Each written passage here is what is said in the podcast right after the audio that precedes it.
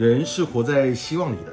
很多老板啊，为什么生意做不大？其实就一个问题，永远用骗人的标准来要求自己，永远用圣人的标准来要求别人。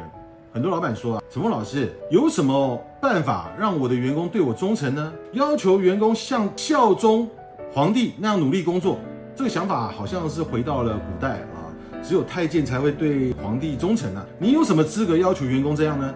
你们之间难道不是一个互相交换利益的一个关系吗？你没有给他老板的地位跟待遇，却要他承担老板的责任跟风险，这不就是违反了己所不欲，勿施于人的道理吗？我们要留住员工啊，有一个简单的道理，那就是什么？永远创造比外部机会更丰富的价值给予他们。一个优秀的组织应该要充分的激发劳动者的积极性啊，不断释放他们的工作热情。在这个方面啊，陈峰老师啊，分享一个先进的商业模式给大家，叫做深股跟银股啊，什么意思呢？我们通过一个案例来做分享啊。啊，重庆啊有一家企业啊是做麻辣烫的啊。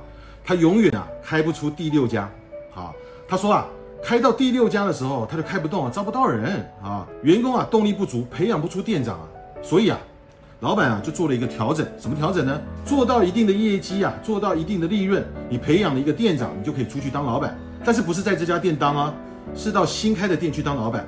那么这个制度是什么呢？就是总店啊跟单店的分红比例啊，第一年总部占六成，单店占四成啊。这四成当中呢，团队占两成，店长占两成。那第二年总部只占四成，单店占到六成啊。六成当中，团队占两成，店长占四成啊。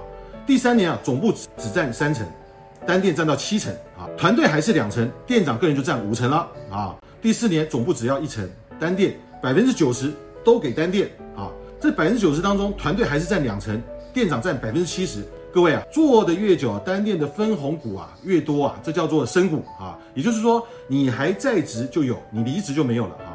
那我问你啊，这个店长会不会比原来更有业绩？员工一进来，你就告诉他啊，你们不是来专门烫麻辣烫的啊，你们是来升官发财做老板的。所以第一轮叫做升股，第二轮叫做什么？升股转银股。也就是说，你帮我培养五个店长和五个助理店长，我就让你升股转银股。